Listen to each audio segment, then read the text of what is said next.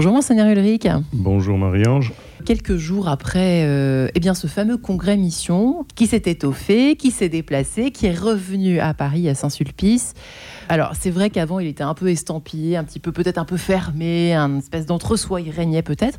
Cette année, quelque chose de, de plus fraternel, là pour le coup, au sens noble du terme, se dégageait, j'ai l'impression, de cette édition 2022, Monseigneur Ulrich, non? Oui, je, je ne fais pas de comparaison avec ce qui précède parce que euh, étant, je, je l'ai vécu l'année dernière euh, quand j'étais à Lille, puisque l'année dernière a été euh, un, un, congrès, comment dire, euh, déplacé en province, dans neuf villes de province. Et donc, euh, euh, j'ai pu le recevoir l'année dernière à Lille.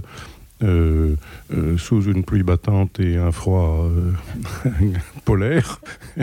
Mais voilà c'était un, moment que j'ai trouvé chaleureux l'année dernière. Et, et cette année aussi ça s'est beaucoup renforcé.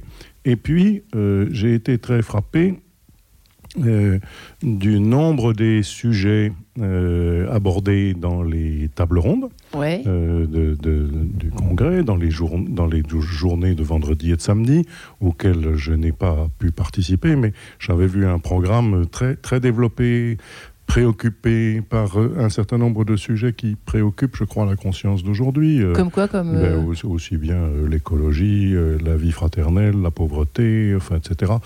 Que euh, voilà, des, des sujets euh, euh, très, très ouverts et très, très, très important à mon avis pour une vie chrétienne et pour la vie du monde d'aujourd'hui. Beaucoup d'intervenants que je ne saurais pas citer euh, parce que je n'ai pas la mémoire de tout le monde et que j'avais vu ça simplement sur le programme, euh, beaucoup d'intervenants euh, variés. Euh, et, je pense que c'était euh, un, très beau euh, une très belle expérience voilà. Et c'est vrai que c'est toujours délicat monseigneur Olic alors pardonnez-moi en cette matinée d'automne de vous poser cette question mais vous le dites d'ailleurs dans votre petite méditation dans le Paris Notre-Dame de cette semaine cela suppose que nous soyons vraiment disposés à la rencontre des autres sans vouloir les amener sur notre propre terrain que nous ayons le désir de vivre avec eux.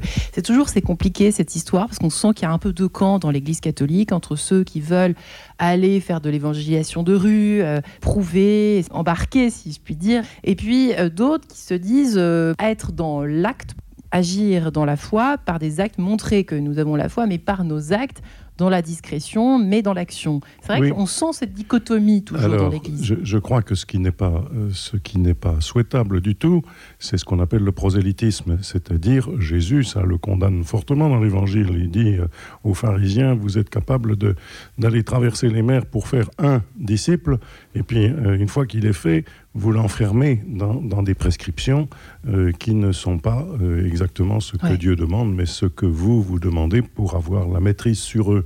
Ça n'est pas euh, supportable.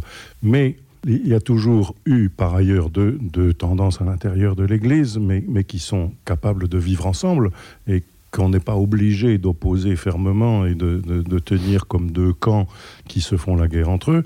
Euh, mais ces deux, ces, deux, ces deux côtés, ouais. c'est effectivement le côté qui dit il faut dire le nom de Jésus et on ne peut pas dire que ce soit faux. Et, et c'est vrai.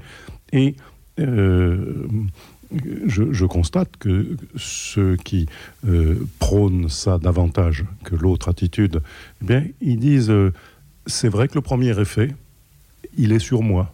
C'est-à-dire, quand je dis le nom de Jésus, j'atteste la foi devant moi et, je la fais grandir en moi parce que j'en parle.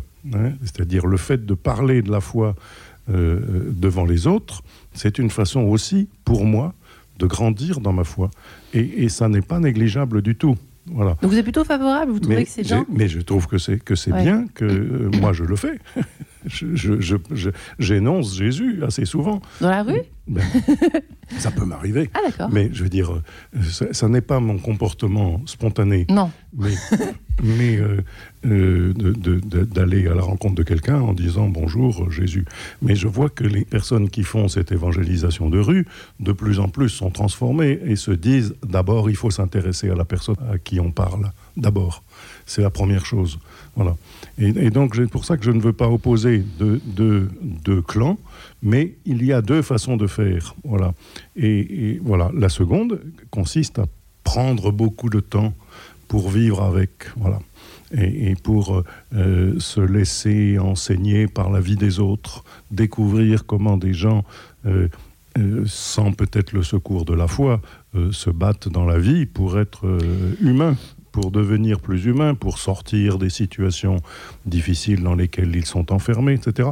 Mais si on ne leur dit jamais à ceux-là le nom de Jésus, on, ne leur montre pas pourquoi on a, on, a de l'espérance. Et donc, je pense que les, deux démarches sont bien complémentaires. Euh, et qu'elles doivent un peu cohabiter en chacun d'entre nous. Et, que surtout, ce qu'il ne faudrait pas faire, c'est une espèce d'opposition stérile entre deux groupes de, mm. l'Église. Euh, je pense qu'il euh, s'agit de se laisser convertir aussi les uns les autres et, de, faire grandir en nous mm. un, vrai amour du Christ et un vrai amour des gens que nous rencontrons. je me suis pris ma petite claque du samedi matin. Merci, Monseigneur Leric. Non, pas du tout. Mais je trouve que c'est les questions sont bonnes, elles sont justes. Voilà. Et, j'y réponds avec euh, d'abord euh, ma conviction. Et, puis j'y réponds pas pour faire la leçon, mais pour, pour montrer que euh, euh, on ne peut pas se contenter d'attester Jésus comme ça en dehors de tout contexte, et on ne peut pas se contenter non plus d'être avec en se cachant de, ces vrais fondamentaux. Et, je crois que ça n'existe pas. au, bout d'un moment, un croyant se dévoile à, l'égard des autres. Pour terminer, monseigneur Ulrich, vous titrez votre méditation « Faire confiance à l'Esprit Saint qui conduit l'Église ». Ça veut dire qu'elle en a besoin, cet Esprit Saint, elle n'y fait pas suffisamment appel Elle ne serait pas née sans l'Esprit Saint et, elle est soutenue euh, par l'Esprit Saint. C'est pas qu'elle fasse pas assez appel, mais c'est que parfois on, se croit on se croit soi-même bien capable de tout, voilà, et qu'on oublie que si on agit euh, dans, la foi, on agit sous la motion, sous le mouvement, sous la force de, l'Esprit Saint, euh, et, que c'est Dieu qui construit le monde, c'est Dieu qui aime le monde, c'est Dieu qui, attire le monde à lui et veut le rendre vraiment fraternel. Donc ça, c'est, je pense que euh, nous avons à toujours nous référer à l'Esprit Saint, parce que c'est bien lui qui, nous, qui nous pilote. Alors on n'est pas, on pas téléguidé, c'est pas ça que je veux dire, mais on, grandit avec sa force dans l'amour. Et on a moins peur pour conclure. Et on a moins peur, bien sûr, bien sûr, parce que euh, au fond, euh, nous, nous, sommes inspirés, ça veut dire euh, portés par l'esprit, inspiré. Hein. Ouais. je suis inspiré, ça veut dire je suis porté par l'Esprit de Dieu, dans qui, qui, me demande, oui, dans un souffle, qui, qui, qui me, qui me, qui me m'ouvre un chemin et qui me le rend possible. Je ne veux pas dire que nous ne faisons rien. Hein. Nous faisons effectivement quelque chose dans, dans notre vie chrétienne, nous agissons, mais nous agissons sous la belle inspiration. De l'Esprit Saint. De ah, je pensais que vous alliez finir votre phrase. eh bien, merci, Monseigneur Luric. Voilà, merci, Marie-Ange. Et à samedi prochain.